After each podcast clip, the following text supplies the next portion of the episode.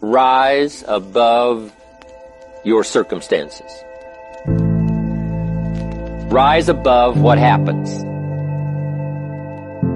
The discouraging things that would sink everyone else's ship except yours. That would cause someone else to quit early in the day, but you keep going. If you're willing to be the best in your field, if you're willing to demand of yourself excellence in skills, to be the best that you can possibly be, in the training, do the best you possibly can. Life was designed not to give us what we want, not to give us what we need, but life was designed to give us what we deserve. Every value in life must be paid for. And those that pay are the ones that get it. Those that give receive. Is temporary. It may last for a minute or an hour or a day or even a year, but eventually it will subside. And something else will take its place. If I quit, however, it will last forever. Don't cry to give up, cry to keep going. You already in pain, you already hurt, get a reward from it.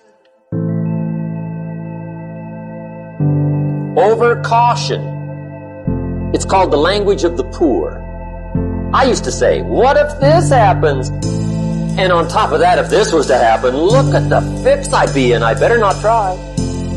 Then I'll tell you what changed my whole life when I finally discovered it's all risky. The minute you were born, it got risky. If you think trying is risky, wait till they hand you the bill for not trying. It's all risky. Some things in life you don't get, you gotta go take it. I dare you not to go home. You're not gonna die because you feeling a little pain. Somebody said, I gotta go home, I feel bad. Go through it. You ain't gonna die. At the end of pain is success. I dare you to take a little pain. I dare you. I dare you to fail. I'll tell you how risky life is. You're not going to get out alive. That's risky. Don't ask for security. Ask for adventure. Better to live 30 years full of adventure than 100 years safe in the corner. And see, it's not important how long you live. What's important is how you live. I realized I gotta commit my very being to this thing. I gotta breathe it, I gotta eat it, I gotta sleep it. And once you get there, I guarantee you, the world is yours. Success does not require you to look out the window. It only requires that you look in the mirror. You gotta see it before it even happens. That's what the greats do.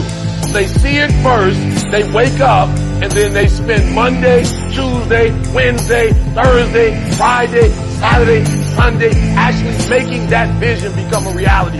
The success will not come to you. Some things you gotta take.